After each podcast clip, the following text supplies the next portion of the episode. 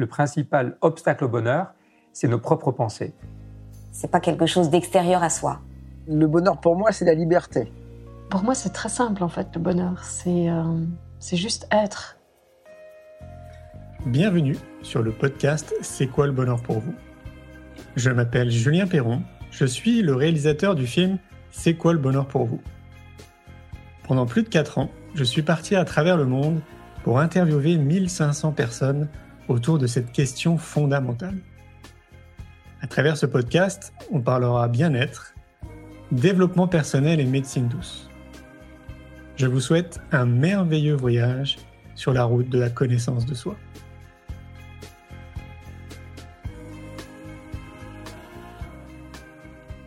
Aujourd'hui, j'ai le plaisir de recevoir Kevin Finel. Kevin est le président de l'Arche, l'Académie de recherche et de connaissances en hypnose ericksonienne, l'Institut de formation et centre de recherche en hypnose moderne. Formateur en hypnose et praticien chevronné, il a publié plusieurs ouvrages sur l'auto-hypnose et a créé Psychonaute, la plateforme pour apprendre l'auto-hypnose en ligne.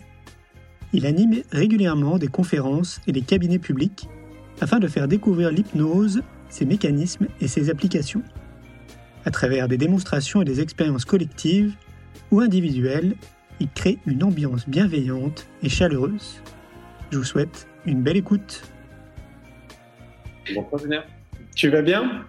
Eh bien écoute, je vais très très bien. Ça fait plaisir d'être avec toi pour ce live. ben, comme je le dis euh, très souvent, euh, le mieux en fait c'est que tu te présentes parce que tu es t'es le mieux passé en fait pour te présenter.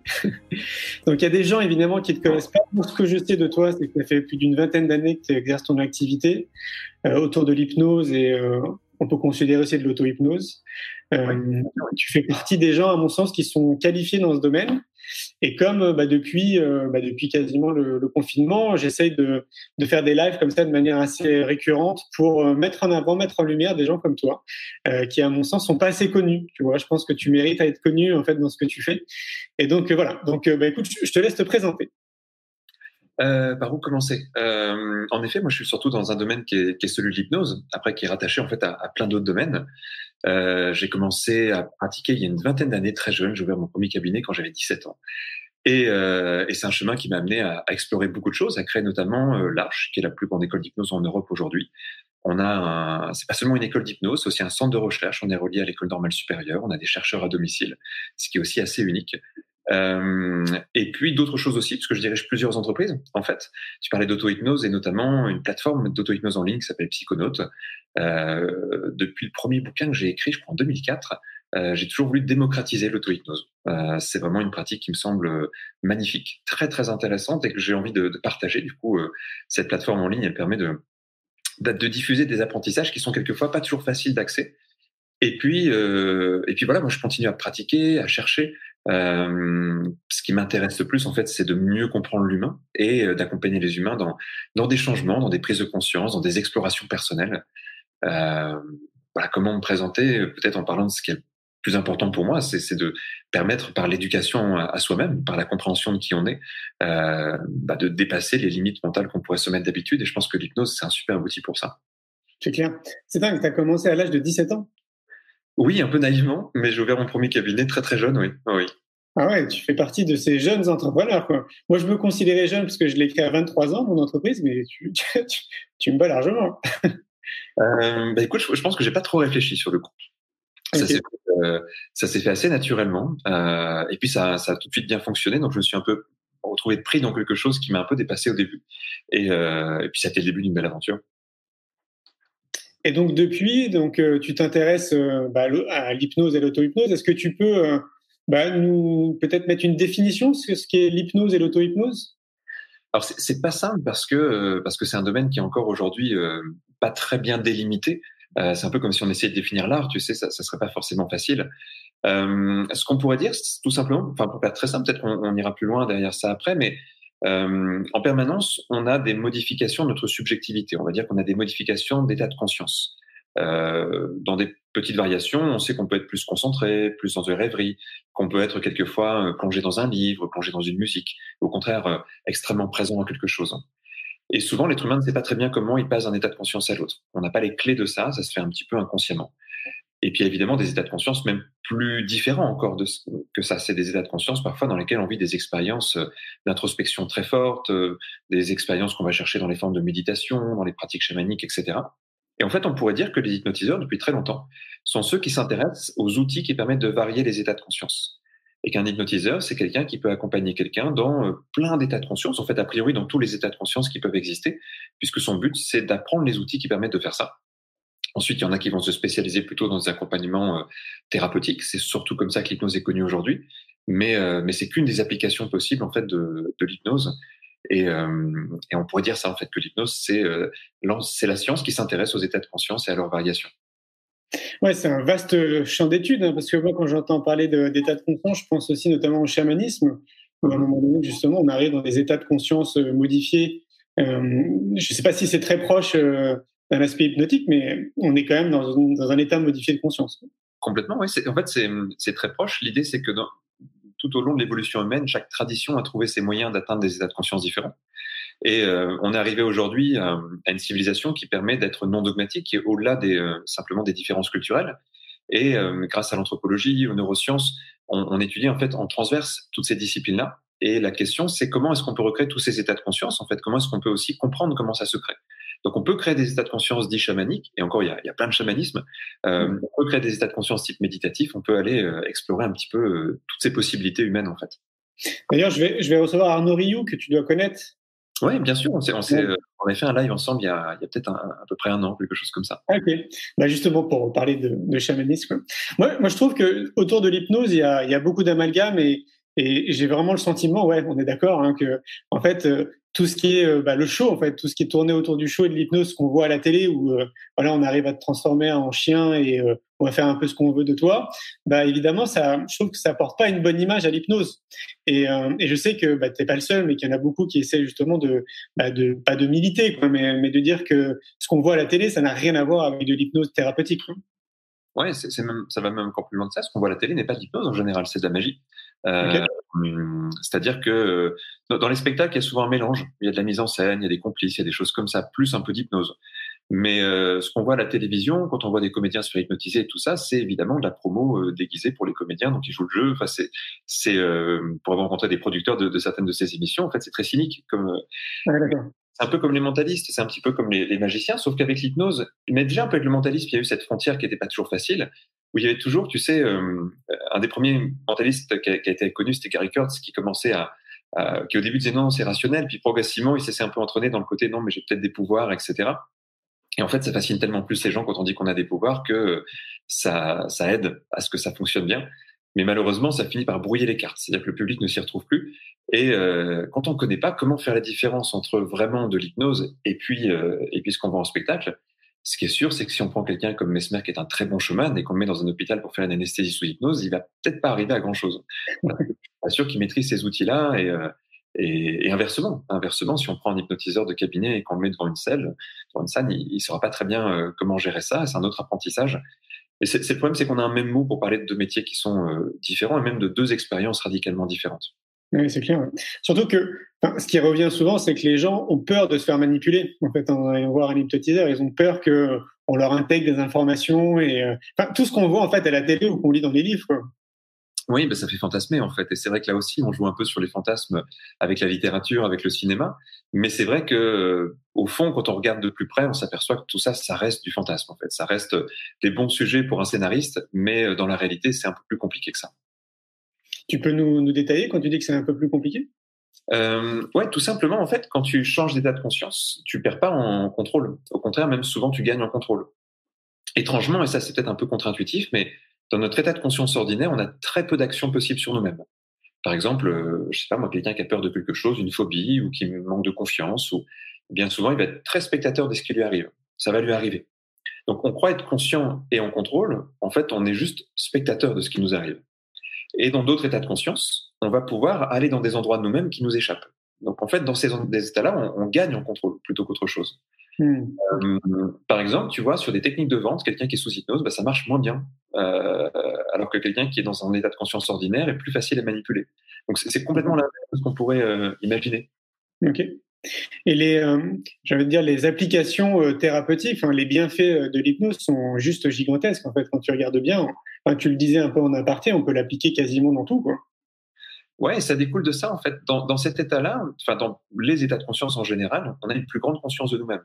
Donc ça permet l'introspection, ça permet de comprendre comment on fonctionne, ça permet aussi de mieux interagir avec nos parts inconscientes. Donc c'est, en fait, c'est l'inverse de ce que les gens imaginent. C'est pas une perte de lucidité, c'est un gain en lucidité.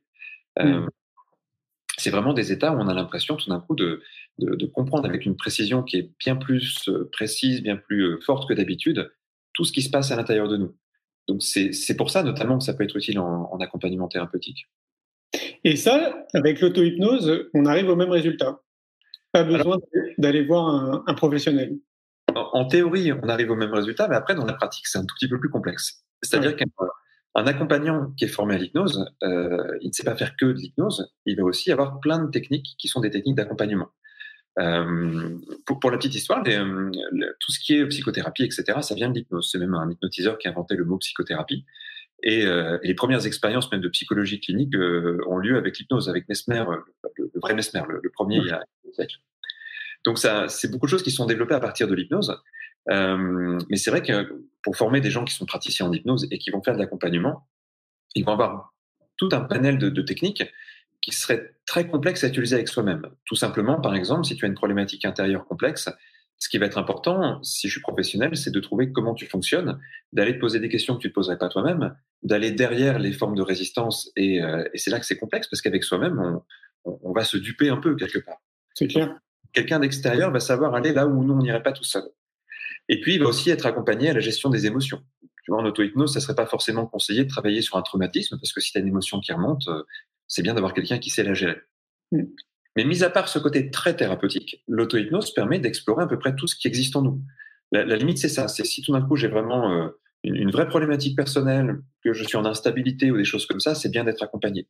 Mais si c'est pour mieux me connaître, me découvrir, améliorer mon fonctionnement émotionnel, changer des comportements, bref, plein de choses qui sont presque de, l'auto-éducation, on pourrait dire. Là, l'auto-hypnose est, vraiment un outil euh, super intéressant et agréable à vivre et, et très utile. Oui, c'est important ce que tu dis. Ça nécessite quand même d'avoir déjà une base euh, euh, où on est quand même plutôt bien dans notre tête et bien dans notre corps avant de se lancer euh, dans l'auto-hypnose. Ouais, après je dirais comme la méditation. Hein, la méditation, on pourrait déconseiller euh, la méditation à des gens qui sont dans un état plutôt psychiatrique en fait. Oui. Euh, quelqu'un qui est qui, a des, qui fait de la déréalisation, quelqu'un qui a de la paranoïa, un niveau aigu en tout cas, c'est pas vraiment des pratiques qui sont qui sont conseillées. C'est quand c'est utilisé en milieu hospitalier, c'est bien que les personnes aient aussi des compétences médicales, notamment pour, pour ça. Mais par contre, pour 98% de la population, 99% de la population, il euh, n'y a pas de risque pour le coup. C'est même plutôt sain, c'est même plutôt bien. Euh, et là, on pourrait comparer auto-hypnose et méditation. Ça, ça va, dans, dans, les deux cas, avoir des apports euh, assez constructifs, en fait, mmh. à ces pratiques-là. Ouais, c'est clair. Je pense que tu es, es, aussi bien placé que, que moi pour savoir que que le marché euh, du bien-être il est en pleine explosion euh, ces, ces, dix dernières années. Mmh. Euh, je me rappelle toujours moi à l'époque, donc en 2003, quand je crée mon entreprise et je vais voir le monde de l'entreprise, je leur parle de séjour bien-être, on me prend pour une secte. je vois l'évolution qui est maintenant. Et, euh, et, donc, bah, dans le dans l'hypnose, avec euh, tout ce que ça comporte, hein, parce que maintenant il y a énormément de formations en ligne, il y a énormément de formateurs, en fait, beaucoup de praticiens aussi. Euh, J'ai le sentiment aussi qu'il y a un gros amalgame aussi avec tout ça, parce qu'il y a comme il y a un marché qui est en pleine expansion, mais il y a un peu tout le monde en fait qui se jette dedans. Et donc, euh, ce qui me vient à l'esprit, c'est comment comment toi tu pourrais réussir en fait à déceler, j'ai envie de dire le vrai du faux, quoi. Le, le, le, le, bon centre de formation, le bon professionnel, parce que c'est ce qui est un peu compliqué en fait de nos jours, c'est de trouver soit si on a envie de se former le bon centre de formation, mmh. soit si on a envie de consulter quelqu'un, le bon thérapeute. Ben, tu sais, je suis pas très objectif parce que comme je dirige un gros centre de formation, je, je, pourrais te dire ce que ce qui m'a semblé important moi dans la construction de, de ce centre qui s'appelle l'Arche. Euh, déjà, en fait, on, on, va avoir une formation qui est complète, c'est-à-dire qu'apprendre l'hypnose, c'est beaucoup de techniques. Hein. Il, y a, des gens qui vont dire c'est facile d'apprendre l'hypnose. Ce qui est facile, c'est d'hypnotiser une personne sur dix euh, tant qu'il n'y a pas de problème. Mais euh, hypnotiser euh, des personnes qui sont dans des états émotionnels variés, qui ont des passés variés, des comportements variés, et surtout gérer bah, tout ce qui peut se passer dans une séance d'hypnose, ça demande un petit peu de temps. Bon, déjà, quelqu'un qui, qui se dit je vais me former en 3-4 jours à l'hypnose, oui, pour, pour, pour dans une soirée, montrer qu'on peut faire un peu d'hypnose en 3-4 jours, on peut faire un truc qui est, sympa. C'est, mais, mais dès qu'il va y avoir quelque chose qui est de l'ordre de l'accompagnement, c'est, c'est pas, pas suffisant. Donc déjà, il faut la formation, elle, comprenne, je pense, un certain temps de formation. Après, c'est fondamental d'être formé en psychopathologie et en neurosciences. C'est des, des choses fondamentales, mais qui me semblent euh, permettre de comprendre en fait ce qui se passe vraiment dans ces états-là. Psychopatho, ça, ça permet aussi de voir à quel moment on n'est plus dans notre domaine de compétences euh, et qu'on va vers le côté maladie. Et là, c'est du côté médecine. Donc rien que pour ça, c'est important. Euh, et puis aussi aujourd'hui, il y, a une mode avec, euh, tu vois, beaucoup de beaucoup d'hypnoses qui sont très dogmatiques, presque religieuses quelque part. Et je pense que c'est un petit peu dommage dans le sens où, bah justement, l'époque moderne, elle nous permet de pas être dans le dogme, d'avoir des outils scientifiques qui permettent de, de voir ce qu'on fait, de mesurer ce qu'on fait. Le problème de, de l'hypnose, c'est qu'il y a beaucoup de gens qui l'enseignent comme dans les années 80, et en même temps, tout a changé depuis. L'hypnose n'est plus du tout la même que dans les années 80. C'est-à-dire qu'on est passé de l'empirisme à quelque chose qui est relativement carré, qui est relativement euh, aujourd'hui compris. Euh, donc c'est important de, de, voir en fait s'il n'y a pas, par exemple, euh, un peu de pseudoscience. Dès que les gens parlent de quantique ou de choses comme ça, bon, le moindre physicien à peu près sérieux dira que c'est à peu près n'importe quoi qu'il faut partir en courant. C'est un peu les trucs à la mode aujourd'hui, c'est le problème. Euh, donc, ouais, moi j'irais plutôt vers, ça déjà, se dire tiens, est-ce que c'est pragmatique? Est-ce qu'il y a un minimum de base scientifique? Est-ce qu'on va me former aussi à la psychopathologie et si possible un peu aux neurosciences?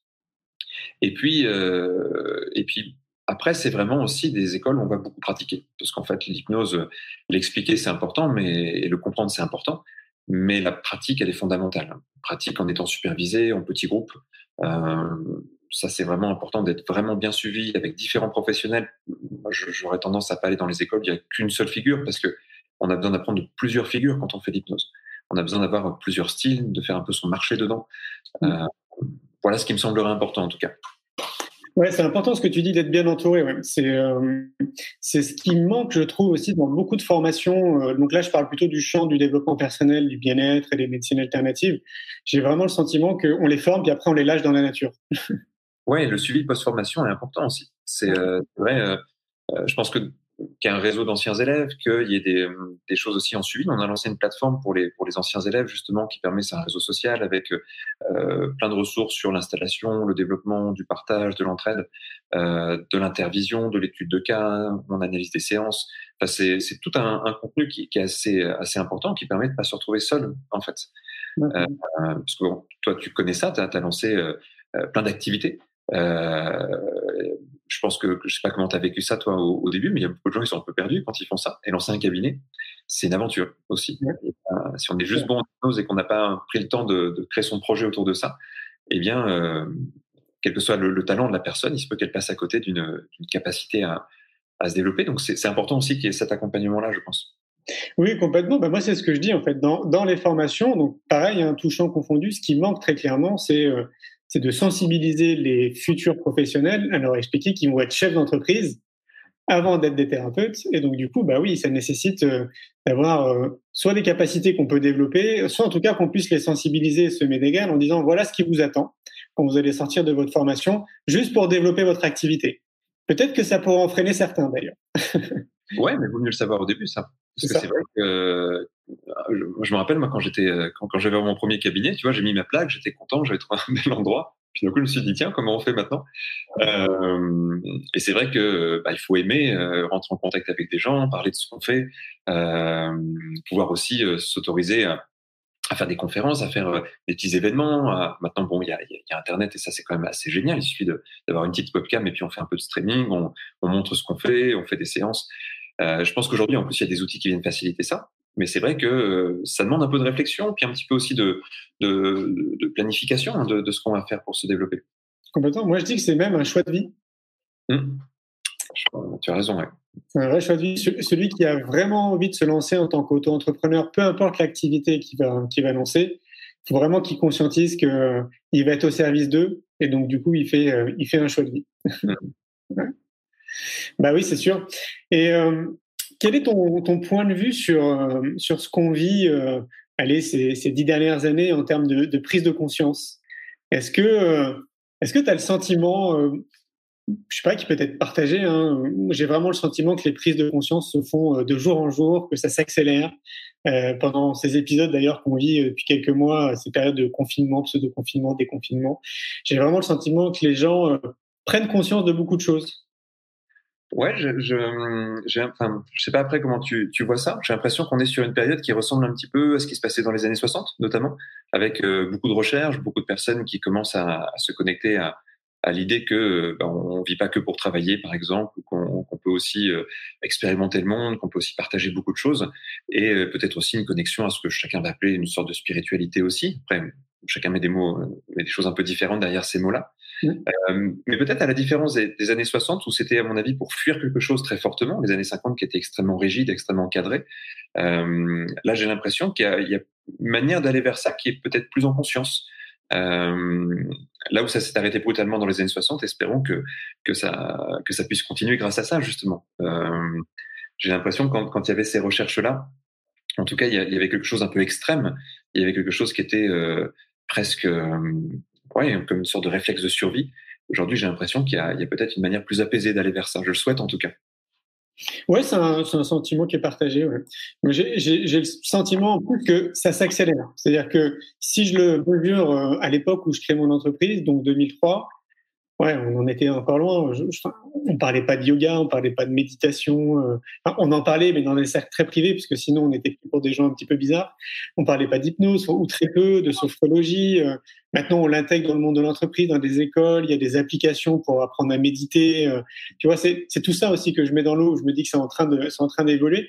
Et pourquoi j'en parle? Parce que je trouve que c'est important de le souligner, parce qu'il y a sûrement beaucoup de personnes, peut-être qui nous écoutent ou qui nous regardent aujourd'hui, qui peuvent se sentir isolés en fait de leur côté, dans leurs réflexions, dans leurs valeurs, dans ce qu'ils disent, et pas avoir forcément d'entourage avec lesquels ils peuvent discuter de tout ça.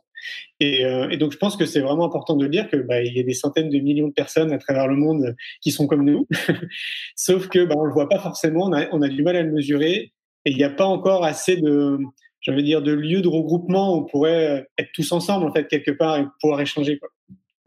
Oui, je suis d'accord, et je pense que tous les gens qui, qui se sentent appelés par ces, ces domaines-là, le domaine de l'accompagnement, il, il, y a de plus en plus de gens aujourd'hui qui s'y intéressent, euh, mais même pour soi, pas sans, sans forcément en faire euh, une profession, mais déjà pour, euh, pour se sentir à l'aise. Oui, c'est vrai que aujourd'hui, je pense même qu'il y a pas mal de propositions.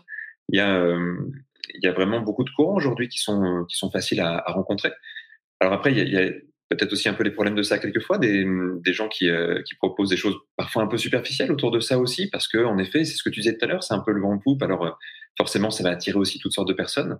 Donc je pense que ça demande aussi de faire attention, puis de, de bien prendre le temps de, de, regarder les endroits où, où on va. Mais euh, il y a de plus en plus de gens de qualité aussi qui font un, un gros travail, qui, qui diffusent. Euh, et je pense en plus c'est des domaines dans lesquels les gens aiment beaucoup diffuser, ce qui est ce qui en fait vite en fait des domaines très riches. Ouais, c'est clair. Toi-même, tu organises des événements? Ouais, ça fait une dizaine d'années maintenant que j'ai une petite tradition qui est de faire de ce que j'appelle des cabinets publics, qui sont des, des séances d'hypnose ouvertes. En fait, c'est comme dans mon cabinet, sauf qu'il y a 100 ou 200 personnes qui, qui viennent. Euh, voilà, il y, y, a, une tournée qui s'est arrêtée un peu brutalement en, en mars. Euh, J'étais dans, dans, le sud-ouest à ce moment-là, puis, puis j'ai dû revenir après avec le, le confinement. Mais euh, ouais, en général, on, on fait 30-40 dates par an sur, euh, sur ces cabinets publics. Ouais.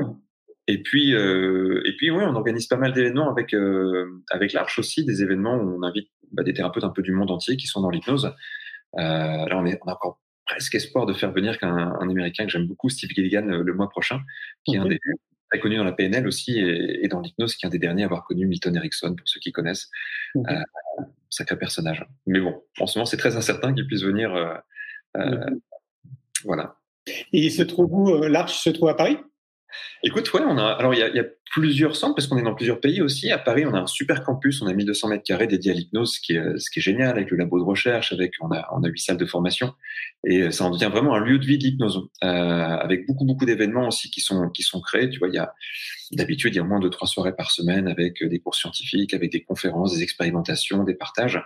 Euh, après, on a des antennes à, à Aix et à Nice en France bientôt Rennes et, et, Toulouse. Et puis sinon, on est en, en Suisse, au Maroc et, euh, et, au Québec. Ça commence à devenir francophone, on va dire, au sens large. Énorme. C'est génial. Quoi. Je me dis, mais c'est énorme quand même. Tu dois être fier de toi, non?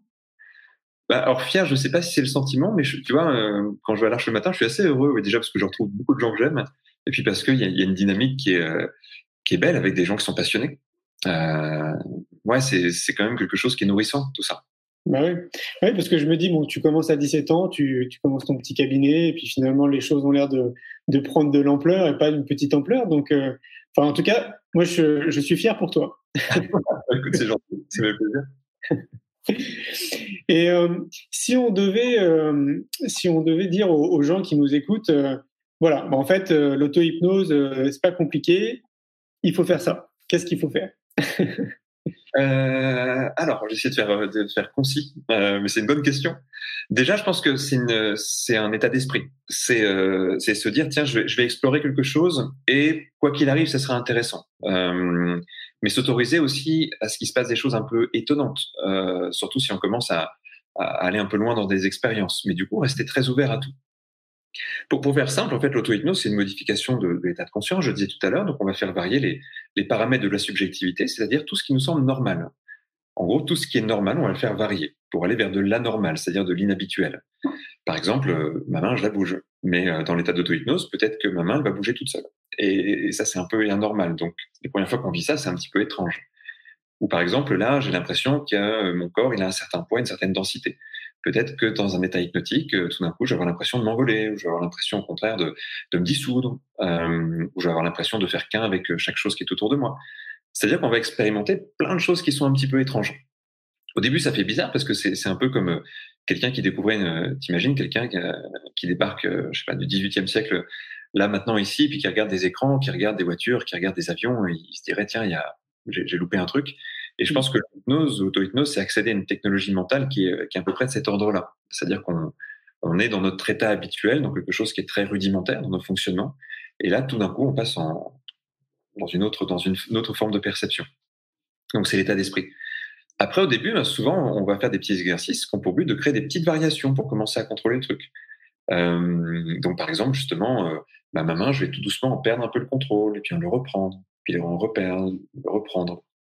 En fait, c'est des petits exercices au début qui, qui euh, vont permettre de dompter ça, d'être à l'aise avec ça. Et puis après, bah, d'aller vers des expériences un, petit peu plus fortes.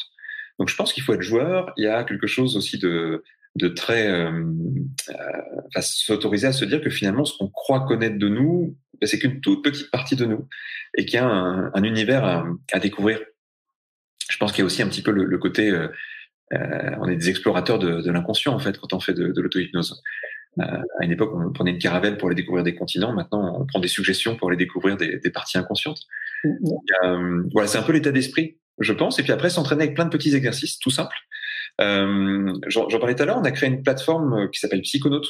Euh, c'est vraiment cette idée de psychonaute, tu sais, explorateur de, de l'esprit, où euh, bah, il y a tout un cours de base d'auto-hypnose, où il y a, euh, je sais pas, une quinzaine de petits exercices qui doivent durer entre 3 et 10 minutes. Hein, c'est vraiment... Euh, et on va peut-être pas tout réussir la première fois, parce qu'il y a plein d'entrées différentes. Il y en a avec lesquelles on va être plus à l'aise, moins à l'aise.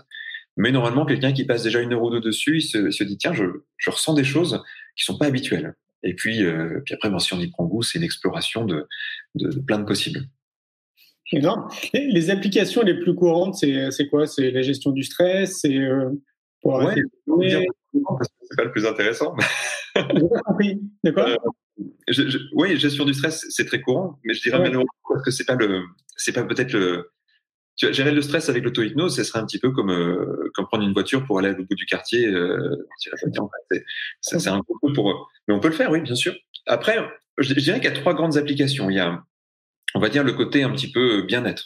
C'est euh, travailler sur soi, gérer ses émotions, optimiser ses fonctionnements. Euh, donc, en effet, par exemple, gérer le stress, se débarrasser de, de comportements qui, qui nous plaisent pas trop, euh, dépasser des conflits internes.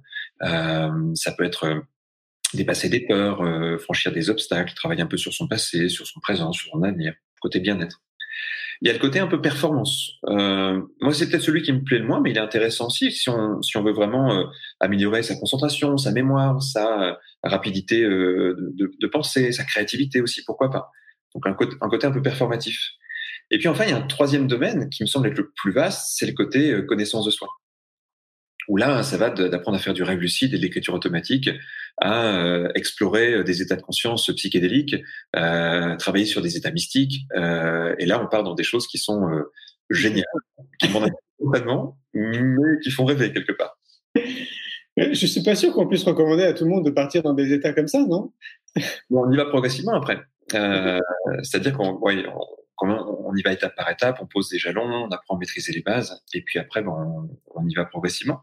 C'est un, petit peu comme quelqu'un qui apprendrait, à, je sais pas, à faire du deltaplane. On va, avant de, commencer à faire des, choses un peu, un peu fortes, on va commencer à prendre un peu les courants, on va commencer à apprendre à, à, à utiliser un petit peu les ressources qu'on a, à, voir comment on prend euh, différentes, euh, enfin comment on peut utiliser en fait à la fois l'appareil et les, courants naturels. Et là, c'est un peu près pareil. Il y a, il y a nous, l'appareil, et puis il y a les possibilités aussi euh, qui existent avec notre psychisme. On va apprendre à les découvrir tout, tout doucement.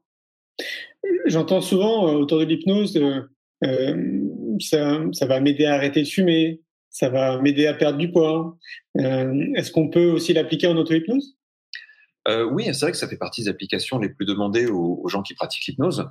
Après, parfois, il y, y, a une mauvaise compréhension là-dessus. Par exemple, tu vois, sur le tabac, il y a des gens qui se disent, tiens, l'hypnotiseur, il va me dégoûter du tabac. Ou pour le poids, euh, je vais avoir la sensation de satiété en permanence. Euh, ça, c'est ce qu'on imagine. C'est pas du tout ce qui se passe parce que ça serait déjà pas éthique de faire ça et ça solutionnerait pas grand-chose. Ça marcherait quelques jours, mais ça, ça serait pas très intéressant. L'idée de l'hypnose, c'est de travailler sur l'endroit où il y a des blocages en nous. Quelqu'un qui fume, par exemple, et qui a déjà essayé d'arrêter de fumer mais qui n'y arrive pas, souvent il va s'apercevoir qu'en fait, il y a une construction inconsciente autour de ça. Il peut y avoir des besoins derrière, ça peut répondre à des, à, des réactions inconscientes anciennes, ça peut... Il y, a, plein de choses en fait à découvrir autour de ça. Et en fait, dans cette introspection, tu vas essayer de comprendre qu'est-ce qui se joue vraiment en toi. C'est différent, par exemple, quelqu'un qui, euh, qui fume parce que c'est sa seule manière de gérer le stress, et puis quelqu'un qui fume parce que son père fumait, et depuis son père est mort, c'est une manière de, rester en lien avec, et c'est un deuil qui est pas fait. Et puis c'est encore différent, une personne euh, qui fume parce que euh, elle est pas du tout à l'aise avec son image et que c'est la seule chose qu'elle arrive à faire avec son corps quand elle est pas très bien. Et puis une autre personne qui fume parce que c'est sa pause de temps en temps et que c'est une manière de s'aérer l'esprit et, d'arrêter de penser. Euh, en fait, en soi, fumer ne veut pas dire grand-chose, comme avoir un surpoids ne veut pas dire grand-chose. Donc on va explorer ce qu'il y a derrière. Et là, bah déjà, c'est super intéressant pour comprendre comment on fonctionne. On va s'apercevoir de nos mécanismes cachés, de nos résistances, et en travaillant dessus, bah, tout d'un coup, en fait, on va se libérer de quelque chose. Et le, le but, c'est pas que la personne soit dégoûtée du tabac. Euh, le but, c'est que la personne, en fait, puisse ne plus se sentir attachée à ce truc-là. Du coup, si elle a envie de prendre une cigarette de temps en temps, elle limite elle peut, mais il y aura plus d'envie, en fait, il y aura plus de besoin, surtout. Pareil pour la nourriture, si une personne, euh, je, pense à ça parce qu'il y a pas longtemps, je faisais une, séance à une personne et euh, qui me disait que quand elle perdait du poids, à chaque fois elle reprenait d'un coup, c'est un truc un peu un peu classique, euh, à chaque fois au même poids, c'est-à-dire quand elle arrivait à ce poids-là, elle recommençait à manger énormément. Et en en parlant avec elle, en fait, elle me dit qu'elle a une grande peur à cet endroit-là, mais qu'elle ne sait pas pourquoi.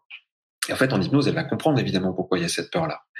Cette peur, elle est liée euh, à, des problèmes qu'elle a pu vivre dans sa vie, en fait, quand elle était euh, plus mince. Il se trouve qu'elle a eu, euh, elle a vécu des attouchements sexuels et que bah, juste après, c'était une manière de se protéger, de pas attirer le regard, en fait, de prendre du poids. Du coup, on a travaillé là-dessus. On a travaillé sur cet événement qui n'était pas digéré. On a travaillé sur d'autres mécanismes qu'elle pouvait avoir pour se protéger, euh, sur l'estime d'elle-même qui avait été aussi malmenée par ça. Et, euh, et on n'a jamais parlé du poids avec cette personne. Mais il se trouve qu'elle a eu moins besoin de manger après parce qu'elle avait plus besoin de se protéger. Donc tu vois, l'hypnose, c'est ça, c'est travailler sur ce qu'il y a derrière souvent la problématique pour vraiment faire un travail euh, total sur la manière dont fonctionne la personne.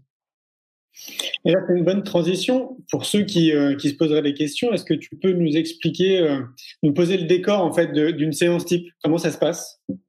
Euh, Pour faire simple, en fait, il y, a, toujours une première partie où le professionnel il va te poser des questions. Euh, parfois, ça peut durer assez longtemps parce que selon la, complexité de, notre fonctionnement, on a besoin de savoir un peu comment ça fonctionne.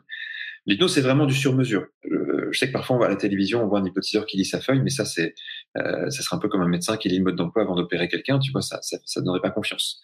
Euh, donc, dans l'hypnose, il y a vraiment quelque chose qui est sur mesure. Si je dois te faire une séance d'hypnose, j'ai besoin d'apprendre à te connaître. Je vais poser plein de questions sur ton fonctionnement, sur euh, ce qui se passe en toi, sur ton imagination, sur. Euh, te poser des questions il y a des questions auxquelles tu vas pouvoir me répondre consciemment. Il y a des questions auxquelles tu vas pas me répondre facilement. Il faudra peut-être que déjà tu sois dans un autre état de conscience pour me répondre. Tu vois, imaginons, euh, tu me dis voilà, euh, j'ai un malaise, euh, puis ça fait des années que c'est comme ça. Si je te demande d'où ça vient, tu pourras peut-être pas me répondre. Par contre, en hypnose, tu pourras sans doute me répondre. Donc il y a un, il y a un questionnement, parfois dans un état de conscience ordinaire, parfois déjà dans un état de conscience un peu modifié. Ça permet d'avoir plein de matières. À partir de cette matière, euh, le praticien, la praticienne vont, vont, commencer à définir une stratégie. Sur quoi on va travailler pour que ça puisse créer des changements. Donc là, on va apprendre à la personne à modifier un peu plus son état de conscience. Et puis, on va, on va lui faire vivre des expériences euh, plus ou moins euh, complexes. Et ces expériences, elles ont pour but de, de remodifier un petit peu la, la, construction personnelle. On y va doucement en général parce que le, le moindre petit changement peut avoir pas mal de, de conséquences. Donc on, on, prend le temps de mesurer tout ça. D'où l'importance de bien savoir ce qu'on fait. Et puis, euh, à la fin de la séance, en fait, quand on va ramener la personne dans son état ordinaire, on va déjà tenter de voir qu'est-ce qui se passe en elle, de, bien, de venir valider certaines choses. Voilà. Puis après, bah, ça, ça, va dépendre le nombre de séances, de, de la complexité du travail. Est-ce que tu penses que on aurait euh, tout intérêt à éduquer euh, les enfants le plus tôt possible à tout ça? Oui, oui, complètement. Bah, tu sais, un, un de mes rêves, c'est qu'on puisse apprendre l'auto-hypnose aux, aux, aux, enfants. Euh, il se trouve que là, on vient de coécrire un livre avec euh, Isabelle Servant, que tu connais, euh, qui est un livre, on appelait ça un livre de magie pour enfants, mais en fait, c'est l'auto-hypnose. Et, et l'idée, le plus grand magicien du monde, c'est notre cerveau, quelque part. Donc, c'est la magie du cerveau. Et, euh, et, puis voilà, j'ai d'autres projets aussi. Je te parlais de la plateforme Psychonaute tout à l'heure. Il y aura bientôt une partie enfant. Euh, et puis un tout petit peu plus moyen terme, il y a des projets d'école qui sont en train de se monter, mais c'est encore un peu tôt pour en parler. Mais une école me paraîtrait être une très très bonne idée. Ok. Bah oui, parce que bah, du coup, je pense qu'on se rejoint. Moi, je pense que tout part de l'éducation. Hum. Euh, il y a tellement de choses qu'on pourrait aborder le plus tôt possible à l'école, mais aussi dans notre foyer. Hein. Il n'y a pas que l'école. Hein. L'éducation, c'est c'est l'école euh, bah, de la République, mais c'est aussi euh, l'éducation de nos parents, c'est aussi bah, la société dans laquelle on évolue. Et effectivement, à l'école, on y est quand même, euh, allez, entre 5 et 8 heures par jour. Euh, ça serait bien quand même qu'il y ait une petite sensibilisation, juste semer des graines. Ouais, c'est vrai que tu vois, si je prends deux trois exemples, mais je pense qu'on va on va se rejoindre là-dessus. C'est par exemple un, un cours d'émotion, ce serait génial, savoir ce que c'est une émotion quand on est enfant à, à apprendre à, à, aimer toutes les émotions, à, à, gérer les émotions parfois qui sont pas simples, la colère, le stress, la peur, etc. Les, les, les, explorer tant que tout va bien, parce que sinon le jour où ça ira pas bien avec, on saura pas quoi en faire. Euh, ou même pour prendre un exemple là-dessus, on dit souvent aux enfants concentre-toi, puis on leur apprend pas à se concentrer. Alors c'est c'est une demande assez étrange quand même de dire à, quelqu'un fais quelque chose et, et si un enfant à l'école dit à, dit à son enseignant mais je dois faire quoi pour me concentrer, je pense qu'il serait bien perdu. Et, et c'est quand même paradoxal quand on y pense.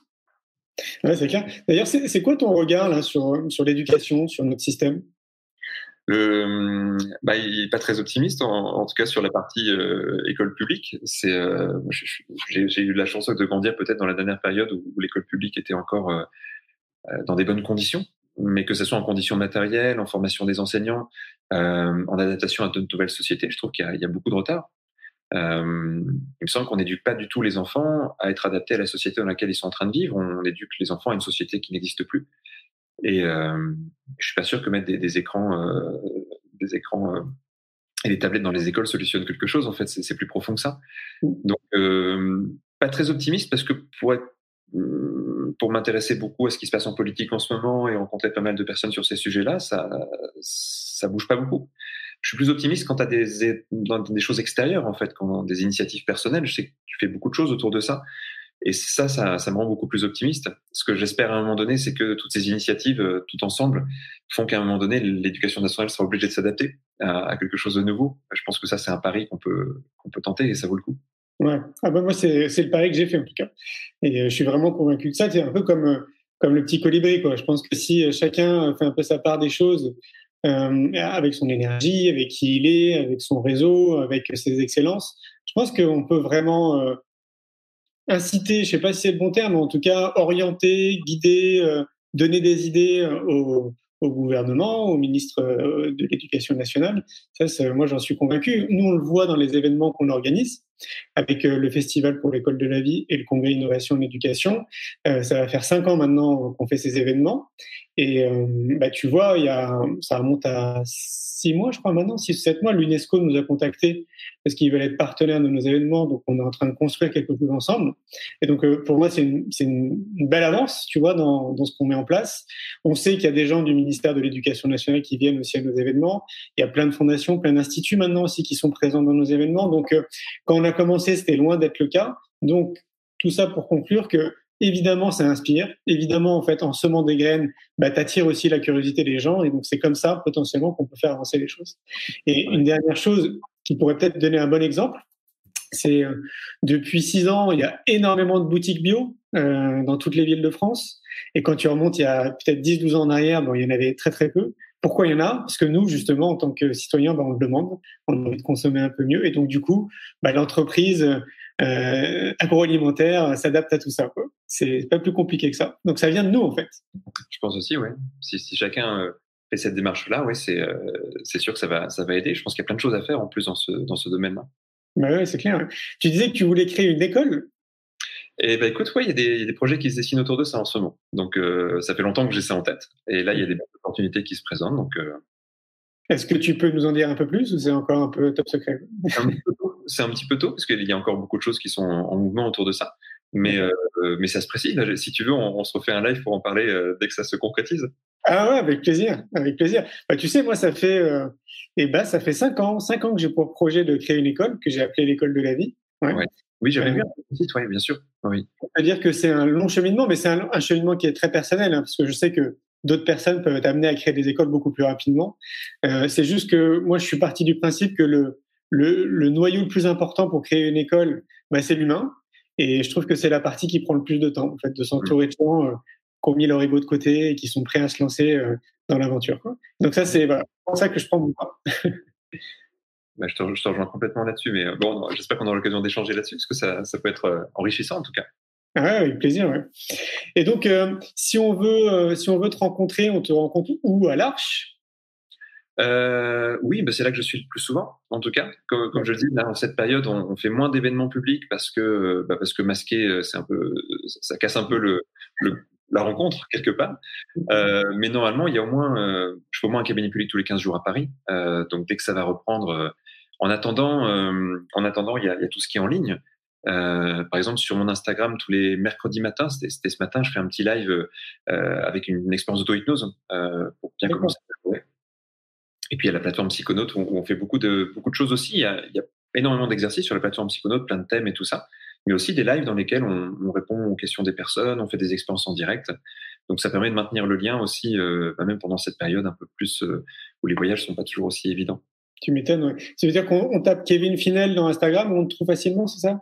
Euh, normalement oui, et puis euh, et puis sur Facebook aussi, euh, c'est voilà, facile à, à trouver. J'essaie de, de, bien mettre les infos à chaque fois sur ces sur ces deux supports. Ok. Ça représente combien de praticiens maintenant l'Arche Alors on forme environ 500 praticiens par an. Wow. alors ça n'a pas toujours été à ce rythme-là, mais en tout cas sur ces dernières années, c'est un petit peu ça. Là, c'est les formations complètes, et puis ben, en fait, il y a plein de gens déjà formés à l'hypnose qui viennent aussi sur des modules de spécialisation, donc ça s'ajoute à ça. Euh, parce qu'après, il y a des personnes quelquefois qui ont commencé avec une autre école et puis qui viennent, euh, par exemple, sur notre cursus de neurosciences, on vient d'en commencer un, il y avait euh, beaucoup, beaucoup de personnes formées un peu partout qui venaient sur ce cursus-là parce qu'il est assez réputé. Ou... Après, voilà, il y, a, des gens qui viennent suivre des, petits morceaux. Mais ça fait qu'on a beaucoup de gens hein, en permanence dans l'école. Je parlais d'un campus à Paris, il y a, il y a vraiment beaucoup de choses qui se passent. Ça va de, voilà, de, de, en général, quand, quand tu arrives, il y, a, il y, a, plusieurs salles, il y a toujours des gens qui sont en train de faire des trucs un peu partout. Euh, surtout qu'on on, on, met aussi à disposition nos locaux pour toutes les initiatives, y compris des associations qui sont là pour de pratiques ou des choses comme ça. Euh, donc, euh, donc voilà, c'est assez vivant. Mmh. En tout cas, ça donne envie d'y aller. Bah, si tu veux venir, c'est avec plaisir, je te ferai la visite. Oui, ouais, carrément. Ouais. carrément. Est-ce qu'il y a des choses importantes que, que tu aimerais euh, souligner ce soir des, Je sais pas, une chose qu'on n'aurait peut-être pas abordée? Euh, ben, peut-être faire le lien avec. Euh, on parlait d'éducation il y a quelques instants. Mmh. Et, euh, et c'est vrai que pour moi, l'auto-hypnose, tu vois, y a, y a, on parle de thérapie souvent. Et c'est vrai que le, le, mot, quelquefois, est un peu difficile à utiliser, surtout qu'en France, on, on relie beaucoup ce mot à quelque chose qui est médical. Ce qui est peut-être dommage parce que je crois pas que ça soit le sens premier, mais en tout cas c'est comme ça et même à un niveau juridique aujourd'hui c'est de plus en plus euh, comme ça. Et en même temps, je pense que ce mot il est un peu limitant quelquefois dans le sens où la plupart du temps, ce qu'on fait en travaillant sur nous, c'est plutôt de l'auto-éducation, euh, une sorte de pédagogie cognitive. Après, le mot est pas peut-être pas très élégant, mais euh, mais le fait d'apprendre à, mieux se connaître, d'apprendre à gérer notre cerveau, en fait, ça devrait être considéré comme de l'éducation. Ce qui me ce qui me trouble quelquefois, c'est que euh, on va considérer que quelqu'un qui, qui a du stress ou qui a euh, un manque d'estime ou de, de, confiance en lui et tout ça, et en France, on a presque l'impression que ces gens-là sont malades, alors qu'il n'y a pas de maladie derrière ça. C'est juste ne pas connaître son fonctionnement. Et, euh, et, je crois que les pratiques, tu parlais de yoga, de méditation, là on parle d'auto-hypnose, euh, sont vraiment des pratiques qui nous rappellent qu'en fait, non, c'est pas un problème, c'est juste un manque de connaissances. Et, euh, et, que si on apprend un peu mieux comment on fonctionne, on, on va pouvoir euh, bah, se libérer de, de, plein de choses et puis explorer les choses de manière très simple. En fait, ça devrait être naturel de faire ça. Complètement. Comme on est la seule civilisation existante passée ou présente qui a mis de côté la question des états de conscience, euh, sauf pour le divertissement, mais c'est encore un peu autre chose. Finalement, euh, dans notre civilisation, les gens sont pas très habitués à cette idée de travail sur soi. les gens qui sont là en direct, j'imagine si, en fait, parce que forcément, dans la communauté que tu, tu peux avoir autour de toi, il y a des personnes sans doute qui s'intéressent à ça, qui sont conscientes de ça. Mais si on va dans la rue et qu'on dit aux gens qu'on peut explorer son monde intérieur ou, rentrer en introspection et puis euh, et puis travailler sur soi, je pense qu'il y a beaucoup de gens qui vont faire des yeux ronds en se disant tiens quelle drôle d'idée. C'est vrai. Quand on se rappelle que, comme je le disais, on est la seule civilisation qui ne, qui ne considère pas que c'est une chose précieuse, voire sacrée, euh, bah ça, ça remet en perspective aussi. On n'est on, on, pas dans quelque chose qui est normal pour l'être humain, en fait. C'est plutôt, c'est plutôt exceptionnel ce qui se passe aujourd'hui à ce niveau-là. Mais complètement, et c'est là où en fait je te rejoins, c'est que tout part de l'éducation. Il suffirait juste qu'on nous accompagne le plus tôt possible, en fait, à prendre conscience de qui on est, à, à s'occuper de nous, à nous donner en fait tous les triptyques, tous les outils euh, pour que chacun puisse prendre soin de lui.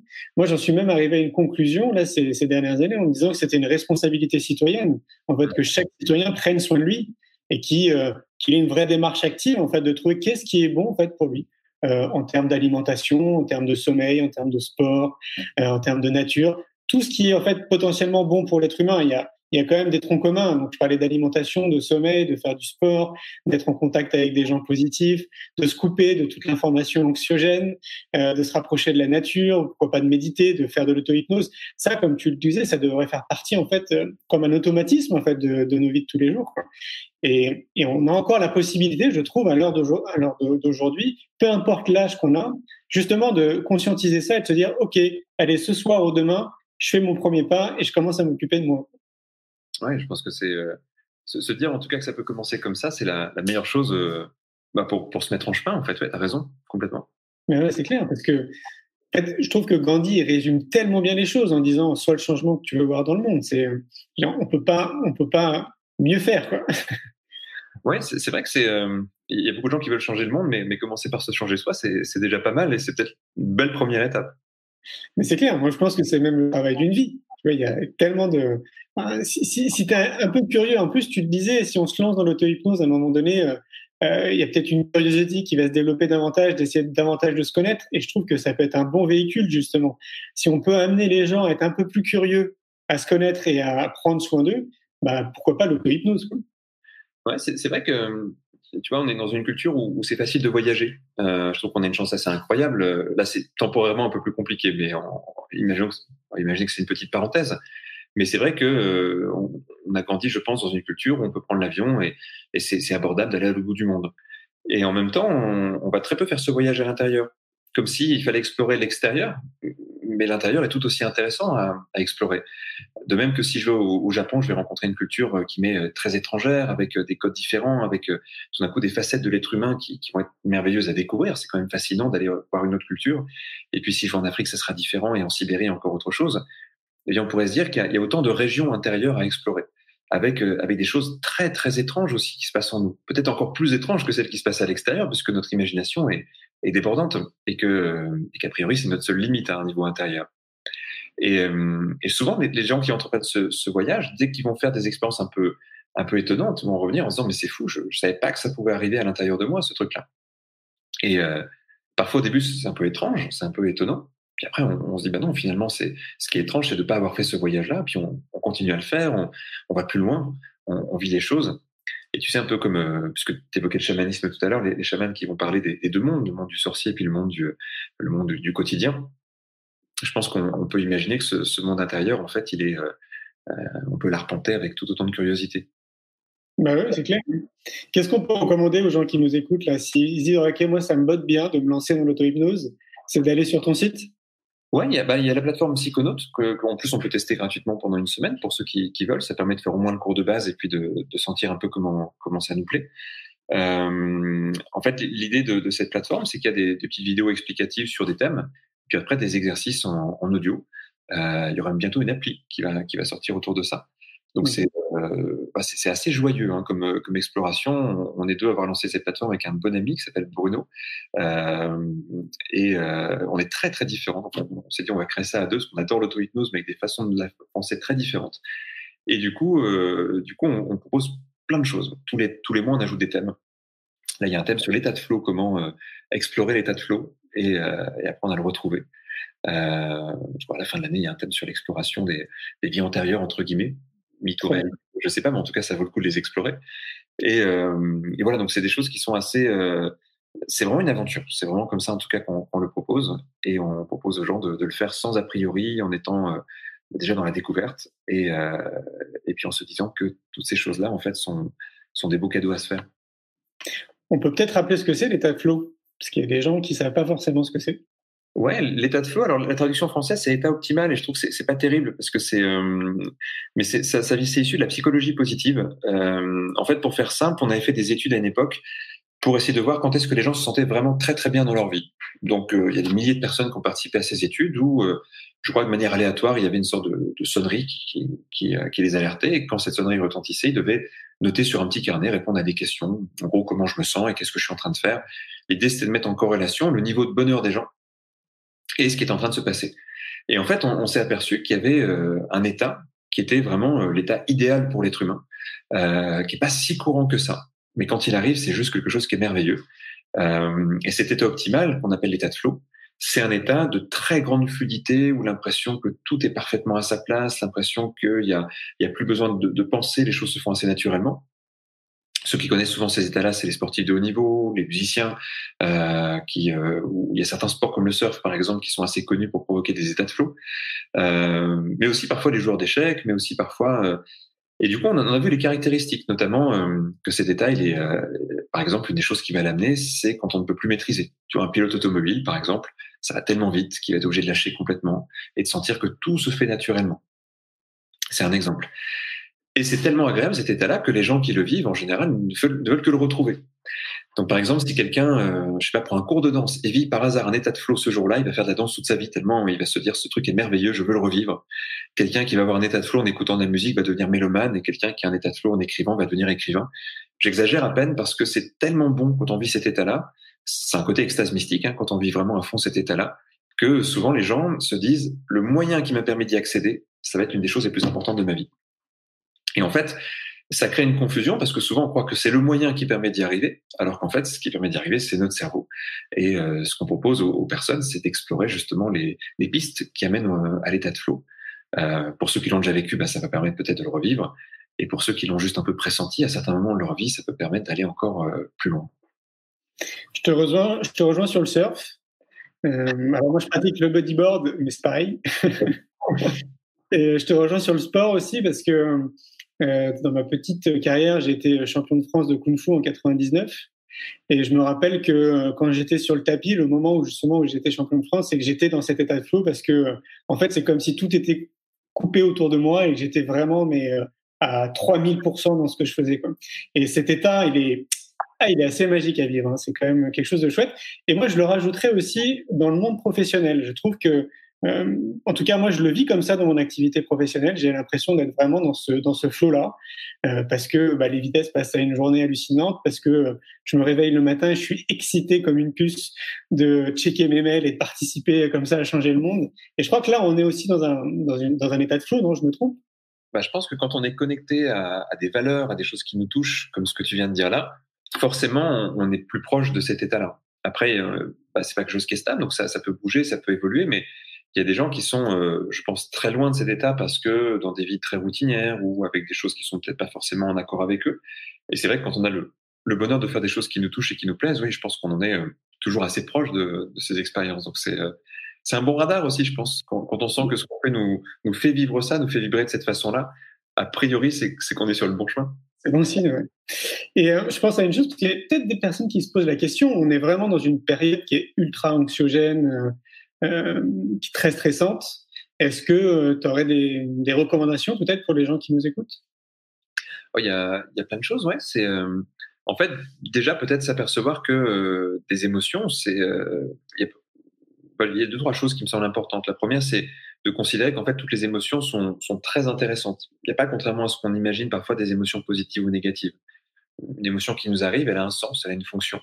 Et quand on a du stress, en fait, c'est que notre corps essaie de nous dire quelque chose la plupart du temps. Alors le stress, il peut être lié euh, à, des choses euh, comme de la peur, de l'angoisse, il peut être lié à, de la colère, à de la frustration, il peut y avoir plein de formes de stress, plein de choses qui viennent l'activer. Mais en général, c'est pour nous faire réagir. Et plutôt qu'essayer de, bloquer l'émotion, ce qui est intéressant, c'est d'essayer de, de, de, on pourrait dire de surfer sur l'émotion pour reprendre, pour filer un peu la métaphore sur le surf, c'est-à-dire de, euh, de jouer avec, de pas la contrer.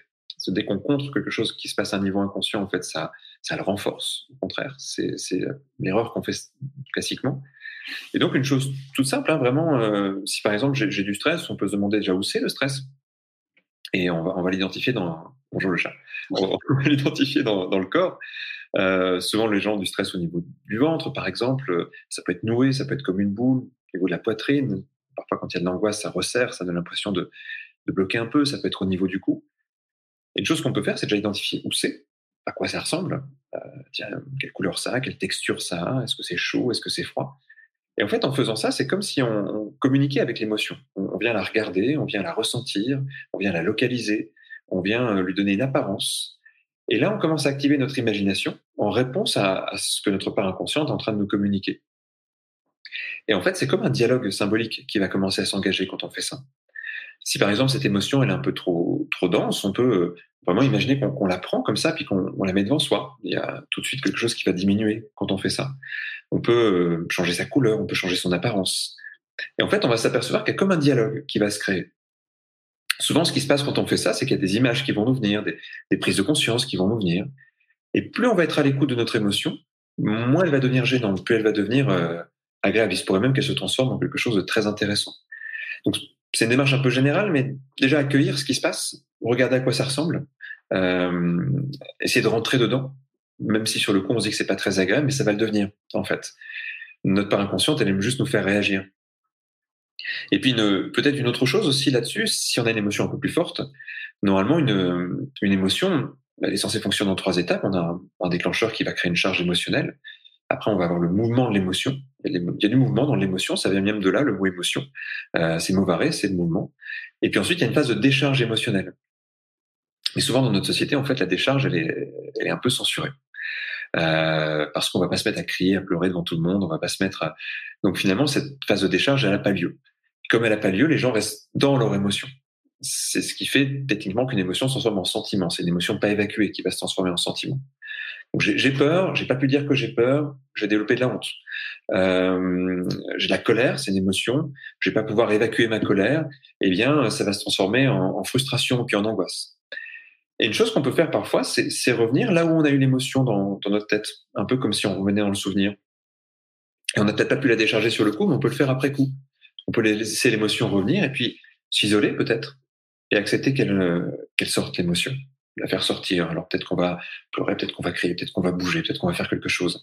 Mais notre corps, il a besoin de décharge émotionnelle. Et, euh, tu vois, je parlais d'éducation aux émotions. on apprend tellement aux enfants à contenir leurs émotions. Faut pas pleurer, faut pas faut pas s'énerver. Euh, tu vas être en colère, c'est mal vu. C'est euh, euh, dans la méditation traditionnelle, il y a l'idée toutes les, par exemple, la colère, c'est pas gênant du tout. Un maître de méditation, il se met en colère, c'est pas gênant. Euh, c'est pas fait pour se calmer la méditation. Et, et l'auto-hypnose, c'est pareil, c'est pas fait pour se calmer, c'est fait pour vivre ses émotions. Et je pense que euh, se prendre ce temps-là, quelquefois, de se faire sa décharge émotionnelle, bah, ça permet de libérer toutes ces angoisses qui sont contenues parfois et qui s'accumulent avec le temps. C'est clair un peu rapide comme explication, mais j'espère que ça peut donner en tout cas des, des voix à certaines personnes pour, euh, pour explorer un peu ça. Ah ouais, ça donne des bonnes pistes. Hein. Moi, je rajouterais, euh, si, si c'est possible pour chacun d'entre vous, de se rapprocher de la nature aussi. Parce que avec le fait de se balader en pleine nature, de se rapprocher de la mer, de la montagne, d'un parc, rien que ça, déjà, ça fait beaucoup de bien. Oui, c'est sûr. C'est euh, idéal comme contexte. Merci pour cet échange, c'était chouette. Et puis, bah, écoute, plein de bonnes choses pour toi. Merci beaucoup. Merci pour ton invitation. C'était un plaisir de passer ce moment avec toi. Et, euh, et au revoir tout le monde. Merci pour. Ouais. Avec grand plaisir. À bientôt, Kevin. À bientôt. Merci, Julien. Un grand merci pour votre écoute. J'espère que vous avez passé un bon moment avec nous. Je vous invite à prolonger l'expérience en regardant mon film C'est quoi le bonheur pour vous? Vous le trouverez assez facilement sur YouTube. Si vous souhaitez ancrer davantage les choses, nous avons créé le jeu de cartes C'est quoi le bonheur pour vous? Qui vous permettra de mieux vous connaître et de mieux connaître les gens avec lesquels vous allez jouer de manière ludique et bienveillante. Vous me retrouverez assez facilement sur les réseaux sociaux si vous souhaitez qu'on échange en direct. Et merci de nous laisser des messages ou des avis, des commentaires. Ça fait vraiment plaisir et je prendrai une grande joie à vous répondre. En attendant, je vous souhaite une très belle route et je vous retrouve maintenant la semaine prochaine pour un nouvel épisode du podcast C'est quoi le bonheur pour vous?